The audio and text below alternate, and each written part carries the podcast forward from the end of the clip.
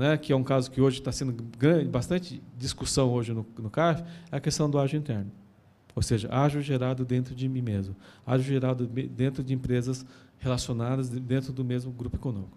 A figura do ágio interno ele tem é, uma, uma origem que é uma alteração que ocorreu na legislação, no caso a Lei 10.637 de 2002, que foi a criação do artigo 36. O artigo 36, o que, que ele permitia?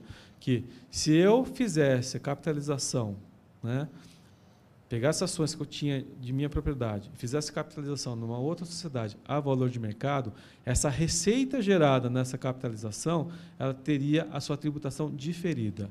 Então, só vamos pegar o exemplo aqui. Vamos imaginar a companhia A que controla a companhia B. Então, o que, que vai acontecer? A companhia A vai pegar ações que tem na companhia B e vai aumentar o capital de uma companhia C. Pode passar o próximo slide? Então, neste aporte de capital, o que, que vai acontecer?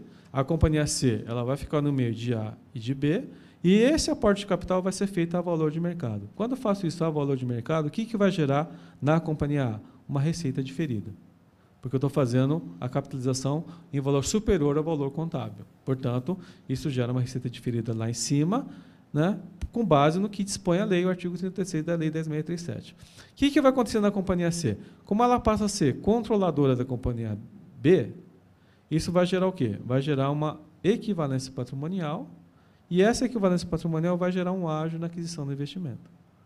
E esse ágio, né, né, o que, que vai acontecer? No ato subsequente, pode passar a próxima transparência, Vinícius? Essa companhia C vai ser incorporada pela companhia B e esse ágio se tornaria em despesa dedutível. Então, passa a próxima. O que, que vai acontecer se eu analisar a primeira transferência com a última? É a mesma estrutura societária. A única diferença foi que na companhia A eu tenho uma receita diferida e na companhia B eu tenho um ágio. Esse que passa a ser dedutível com base na regra fiscal do artigo 7 e artigo 8 da Lei 932. Aí vem o fisco que fala, olha, esse ágio não existe. Esse ágio não tem fundamento econômico. Porque esse ágio, primeiro, não tem troca de dinheiro. Segundo, esse ágio foi gerado dentro de você mesmo. Só que, será que isso está certo? Esse ágio foi gerado o quê? Como consequência do artigo 36 da Lei 10.637 de 2002. Daquilo que você falou, Herman. Ou seja, tem uma lei que permite eu fazer essa operação. E o ágio é uma consequência dessa operação. Agora, se o legislador esqueceu de diferir também a dedutibilidade da despesa, o contribuinte não pode ser penalizado. Né? Aí nós temos um precedente no CARF, de uma operação que foi efetuada, que todo mundo já deve ter ouvido falar, que é do caso Gerdau. Né? A Gerdau fez uma operação semelhante, só que qual foi a diferença? Que a Gerdau, volta a transparência lá, Vinícius, quando ela foi fazer a incorporação, em vez de fazer a incorporação da companhia C, ela fez a cisão da sociedade em oito pedaços. E esses oito pedaços foram incorporados por empresas do grupo, que, na verdade, ele fatiou o ágio para poder transferir a dedutibilidade para empresas do grupo econômico. Né? Então, se eu analisar a primeira estrutura com a última, é diferente, né? porque, na verdade, o controle passou para várias empresas. Então, com base nessa mudança de fundamento, né, de estrutura, de fato, né, é que o Conselho entendeu que o contribuinte, no caso da Gerdau, teria razão. Aí também entendeu que, como o Itaú também comprou 5% da participação da empresa e pagou o valor que foi avaliado, entendeu que isso teria sacramentado o, o valor econômico da, ah, do, do, laudo de avaliação. Tá? Então, esse é um caso que tem sido muito debatido hoje. Né? É, o contribuinte é, ficou um pouco mais aliviado quando teve o caso Gerdau, achando que isso poderia trazer uma, um precedente favorável, só que o que a gente tem ouvido notícia é que os casos de ágio interna que têm sido, têm sido julgados hoje lá no Conselho, eles não têm sido favoráveis. Então, quando a gente está perdendo em relação a essas matérias. É a questão que a gente comentou do detalhe, né? De repente, esse a detalhe da aquisição de participação societária por parte de uma instituição financeira, né? Do, né, um, de um, que tem uma empresa de participações, aquele detalhe pode ter sido fundamental de que havia alguma razão econômica para todo aquele, né, é, toda, toda aquela reorganização societária aparentemente complexa. Aí, no, aí, aí depois o outro qualquer outro contribuinte faz a mesma operação, mas sem esse pequeno detalhe, e essa ausência desse detalhe é que muitas vezes caracteriza a ausência de propósito negocial, que é fundamental para fins de reconhecimento ou não da legitimidade do planejamento tributário.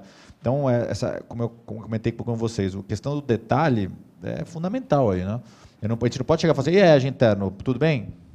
Depende. Aí, ah, age na aquisição de participação Sim. societária.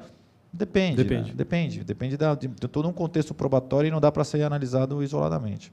Não, o que a gente tem analisado, né, muitos casos, que a gente vê, na hora que você vai olhar o detalhe, você vê que tem operações que são bem, muito bem conduzidas, tem operações que são muito mal conduzidas, tem operações que são muito mal autuadas, que o fiscal ele erra na autuação, ele não entendeu a operação também e acaba errando, isso é bom para o contribuinte, né? talvez com uma nulidade acaba ganhando, né? porque no mérito ele ia perder. Né? Então você vê várias situações. Né? Então tem que analisar cada caso, a gente não pode generalizar as operações.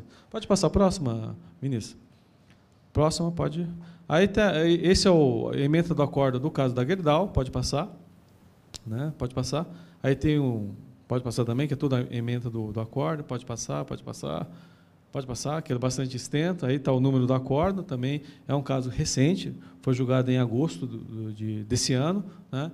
E, mas tem outros casos aí que não estão tendo muito sucesso aí. Mas a discussão não é unânime, tá, gente? Está sendo por maioria ou por voto de qualidade. Então, é, o caso aí vai ser bastante debatido aí na Câmara Superior. É interessante essa, esse, esse, trecho, né? Sim. O fato de sua conduta ser intencional, ou seja, eu tenho intenção de, de, de diminuir a carga tributária, não traz qualquer vício. Estranho seria supor que pessoas pudessem buscar a economia tributária lícita, seja de modo causal. Então, ele faz aquele, aquela reorganização societária, todo aquele aparato, e olha que sorte, a gente que conseguiu aqui reduzir a carga tributária. Isso é, é, é, é muita, muita inocência, né? Sim, é, sim, sim, sim, sim. Então, esse é um caso interessante. Pode passar a próxima, Vinícius? E aí, o que eu trouxe aqui na, também?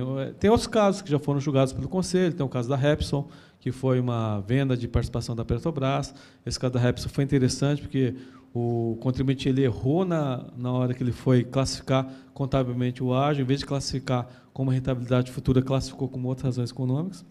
Mas depois conseguiu comprovar que foi um erro de classificação contábil. Aí a própria DRJ reconheceu que o fiscal não poderia ter autuado com base nesse fundamento e deveria ter justificado né, e que o, a rentabilidade não acabou ocorrendo, e, e a, a DRJ cancelou o auto, foi recurso de ofício para o Conselho, e o Conselho manteve a decisão da DRJ negando ao recurso de ofício. Camil também é um caso interessante, que a gente tem Camil 1, Camil 2, Camil 1 favorável, Camil 2 desfavorável, mesmo fato, mesma operação, só troca os períodos, né? isso também vai ser decidido pra, pela Câmara Superior, também é uma aquisição de, de sociedade. Tem o caso da Telenorte, tem o caso da Ática, RDC, Globo, também é um caso interessante, caso de um bilhão de reais também. E nesse caso da Globo, é, o contribuinte acabou perdendo porque, é, na minha avaliação, porque ele foi mal é, orientado, porque, primeiro, a empresa, uma das empresas do grupo que fez parte da aquisição, tinha patrimônio líquido negativo e o laudo de avaliação que suportou o ágio não foi um laudo de rentabilidade futura, mas sim de fluxo de caixa. Então, né, com base nesse nesse erro do lado de avaliação, eles acabaram não conseguindo. E tem o caso do Carrefour também, e tem outros casos também que estão subindo no Conselho, e todos envolvendo aquisição de participação societária, incorporação e amortização do ágio. É, e as, as, fofocas de que haveria uma revogação né, dessa, desse, desse, benefício fez que muitas empresas apressar, é, é, apressassem o seu processo de organização societária para aproveitar o ágio, sob pena de que no futuro isso já não seja possível em razão da revogação da lei. É, inclusive, essa é uma, é uma medida provisória que está em discussão. Né? Falaram que ia ser até o final do ano, mas acho que não sai, porque tem uma pressão muito grande para que não saia, porque ela cria algumas mudanças em relação ao ágio. Então, ainda é um futuro incerto, né? mas assim, o governo está querendo tentar fechar a porta e a Receita também em relação a essas operações.